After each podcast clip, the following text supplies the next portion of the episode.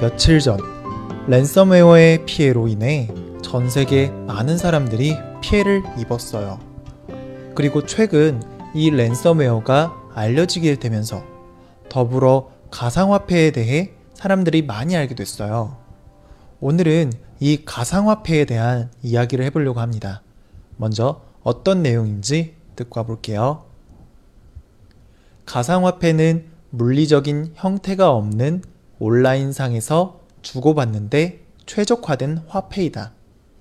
최근 이 가상화폐의 가치가 급등과 폭락을 오가면서 튤립 투기 광풍을 연상케 하고 있다. 가상화폐가 투기의 목적으로 활용되면서 제대로 된 화폐의 역할을 하려면 오랜 시간이 걸릴 것으로 보인다. 네. 가상화폐의 가치가 굉장히 많이 올랐다가 엄청 떨어지는 것이 반복되면서 화폐의 역할을 제대로 못하고 있다라는 내용의 글이었습니다. 랜섬웨어는 컴퓨터를 인질로 삼아요. 그래서 돈을 보내주면 무사히 컴퓨터 안에 있는 파일들을 무사히 보내줄게. 그런데 만약에 돈을 보내주지 않으면 파일들을 모조리 없애버릴 거야. 라고 협박하는 나쁜 프로그램이다. 라고 이전에 설명을 했었어요.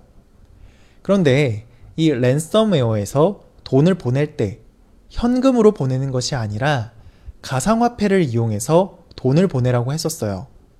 그래서 많은 사람들이 이 가상화폐에 대해서도 알게 되었어요. 그런데 가만히 보니까 이 가상화폐라는 것이 어, 급격하게 가격이 상승하고 있었던 걸 알게 됐어요. 지난 1년간에 가상화폐의 가치가 400%에서 많게는 4000%까지 올라갈 정도였으니 굉장히 엄청났던 거죠. 이 말이 무슨 말이냐? 라고 하면, 음, 내가 작년에 가상화폐를 100원에 샀다. 라고 하면, 1년 만에 가상화폐의 가치가 100원에서 4만원까지 혹은 40만 원까지 가격이 올랐다는 거예요. 엄청나게 올라간 거죠. 음, 이렇게 갑자기 많이 올라가는 것을 급등 혹은 폭등이라고 해요. 가치가 1년 새에 급등한 거예요. 그래서 많은 사람들이, 어?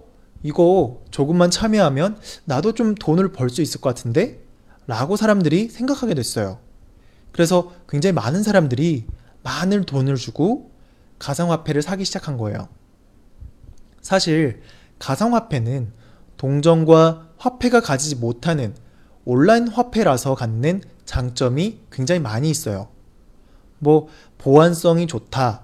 그리고 국가에서 통제되지 않는다. 은행을 거치지 않는다. 개인 간의 거래를 직접 할 수 있다. 라는 그런 큰 장점들이 있어요. 음. 근데 이게 뭐지? 이게 무슨 상관이 있다는 거야? 라고 생각할 수도 있는데요. 음, 쉽게 말하자면 우리가 환전을 하잖아요. 한국에서의 돈의 가치와 다른 나라에서의 돈의 가치가 다르니까 그것을 맞추기 위해서 은행이나 다른 사람을 통해서 돈을 바꿔요. 그런데 가상화폐는 그러지 않아도 된다는 거예요. 그래서 이런 식으로 잘만 사용하면 굉장히 다양한 분야에 적용돼서 우리의 생활에 엄청나게 도움이 될 수 있는 그런 굉장히 획기적인 새로운 화폐인 거예요. 그런데 사람들이 이게 돈이 돼 보이니까 많은 사람들이 투자를 넘어서 투기를 하기 시작했어요. 심지어 채굴까지 하는 사람들도 많이 생겼어요. 음, 채굴이라는 것은 뭐냐면 어, 가상화폐를 발행하는 거예요. 가상화폐를 공짜로 구하는 거예요. 이거는 원래 기존에 있는 화폐 같은 경우에는 어떤 은행에서 각 나라의 은행에서 화폐가 나오잖아요. 그런데 여기서는 그렇게 하는 게 아니라 어떤 복잡한 문제를 풀면 가상화폐를 구할 수가 있어요. 그런데 이 문제를 풀려면 굉장히 엄청 많은 컴퓨터를 이용해서 오랜 시간 동안 투자를 해서 그렇게 해야지 화폐를 얻을 수가 있는 거예요. 그래서 최근에는 이 가상화폐를 채굴하기 위해서 컴퓨터의 그래픽 카드라는 그런 부품을 이용하면 굉장히 빨리 채굴할 수 있다라는 이야기가 나와서 한때 한국 시장에 나와 있는 그래픽 카드가 어, 하나도 없어지는 싹 다 없어지는 그런 일도 발생하기도 했어요. 죄다 그걸 그래픽 카드를 사가지고 가상화폐를 채굴하는데 사용했다는 거죠. 아무튼 이렇게 사람들이 관심을 갖고 투기를 했는데 아니나 다를까 얼마 가지 않아서 가상화폐의 가치가 확 떨어졌어요. 음, 이렇게 또 확 떨어지는 것을 가리켜서 폭락 혹은 급락이라고 표현해요. 음, 이렇게 가상화폐가 급락과 급등, 폭등과 폭락이 계속 오가면서 많은 사람들이 수익을 얻기도 하고 다 잃기도 하면서 계속 이 가상화폐의 가치가 오르락 내리락 하고 있어요. 이러한 모양을 보면 어, 마치 네덜란드의 튤립 투기 때의 모습을 보는 것 같아요. 옛날에 네덜란드가 부유했을 때 튤립이 인기가 많아지면서 튤립의 가치가 높아졌는데 이 튤립을 사고 파는 시장이 활성화가 되면서 사람들이 튤립의 튤립을 많이 사고 팔고 하게 되면서 점점 점점 튤립의 가치가 더 높아지게 되고 나중에는 이 튤립 하나가 집 한 채와 집 하나와 맞먹을 정도로 이 튤립 하나로 집 하나를 살 수 있을 정도로 굉장히 가치가 높아지기까지 했어요. 그러다 보니까 나중에는 이 튤립 하나로 집을 사기도 하고 화폐 역할처럼 사용을 하게 됐어요. 이러다가 이게 점점 더 사람들이 어 이게 굉장히 돈처럼 사용할 수도 있고 가치가 점점 더 많아지니까 다른 나라에서도 튤립 시장도 열리고 그러면서 더 많은 사람들이 튤립을 사는데 혈안이 되었어요. 그래서 이게 굉장히 엄청 가치가 점점 오르면서 화폐처럼도 사용되고 그리고 이게 투기의 목적이 되면서 사람들이 더 많이 사용을 했지만 더 많이 구입을 하고 사용을 했지만 결국 튤립의 가치도 폭락하고 말았어요. 그래서 이 사건으로 이 폭락이 어느 정도까지 영향을 끼쳤냐면 네덜란드가 그 당시만 해도 최고의 경제 대국이었어요. 그런데 이 튤립으로 인해서 경제 공황을 겪게 되었어요. 이것처럼 과거의 이러한 튤립 파동이 지금의 가상화폐의 투기 현상과 너무나도 비슷하다는 것을 알 수가 있어요. 튤립을 화폐처럼 사용했듯이 가상화폐를 화폐처럼 사용했으니까요. 하지만 이렇게 급락과 급등을 오가는 화폐는 화폐로서의 가치가 없어요. 음, 튤립이 집 한 채의 역할을 했다가 집 한 채를 살 수 있다가 갑자기 급락을 해가지고 그 튤립 하나로 아무것도 뭐 살 수도 없을 정도로 그냥 종이 조각이 되면 이거는 화폐의 가치가 안 되는 거죠. 음, 마찬가지로 가상화폐가 이렇게 급락과 급등을 오가면서 있으니까 이 원래 가상화폐는 그런 용도가 아니거든요. 화폐의 역할을 하는 거예요.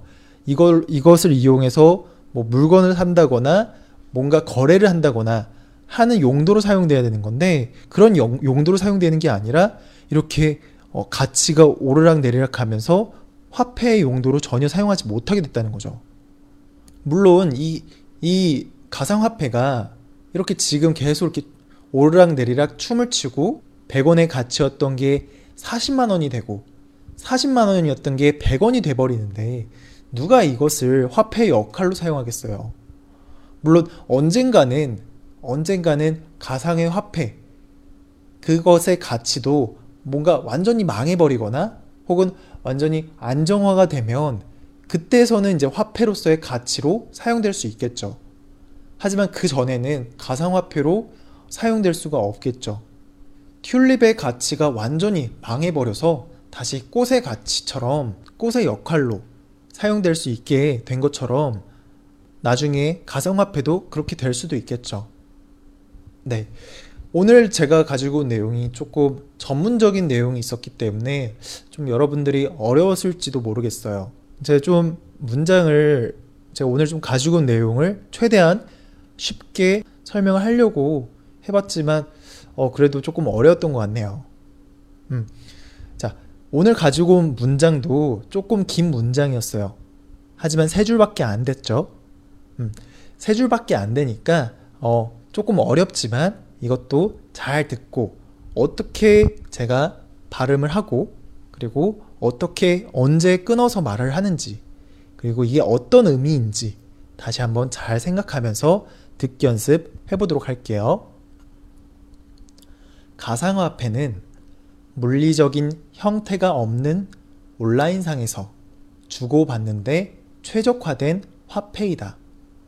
최근 이 가상화폐의 가치가 급등과 폭락을 오가면서 튤립 투기 광풍을 연상케 하고 있다. 가상화폐가 투기의 목적으로 활용되면서 제대로 된 화폐의 역할을 하려면 오랜 시간이 걸릴 것으로 보인다. 가상화폐는 물리적인 형태가 없는 온라인상에서 주고받는데 최적화된 화폐이다. 최근 이 가상화폐의 가치가 급등과 폭락을 오가면서 튤립 투기 광풍을 연상케 하고 있다. 가상화폐가 투기의 목적으로 활용되면서 제대로 된 화폐의 역할을 하려면 오랜 시간이 걸릴 것으로 보인다. 한순간에 대박을 노리고 투기를 하면 뭐 일부는 성공할 수도 있겠지만 대다수는 크게 망해요. 저는 개인적으로 이 가상화폐가 이 투기의 단계를 빨리 지나서 빨리 안정화가 됐으면 좋겠어요. 앞에서도 이야기했지만 가상화폐의 장점이 정말로 많거든요. 그래서 이 가상화폐를 정말 화폐로서 사용하게 된다면 정말로 우리의 삶이 많이 편해질 수도 있을 텐데 어, 조금 저는 많이 아쉬워요. 빨리 화폐 역할로 활용되는 게 더 좋을 것 같아요. 네. 오늘 내용 조금 어려웠는데 괜찮았나요? 음, 오늘은 여기까지 하도록 할게요. 네, 좀 어, 내용이 어려웠다면 어, 가상화폐 그리고 비트코인, 이더리움에 대한 그런 정보를 따로 먼저 찾아보고 그것에 대한 자료를 먼저 어, 자신의 언어로 먼저 공부를 하고 잠깐 살펴보고 그리고서 이 내용을 다시 한번 들어보면 어떨까 싶네요. 네, 오늘은 여기까지 하도록 할게요. 저는 또 내일 찾아뵙도록 하겠습니다.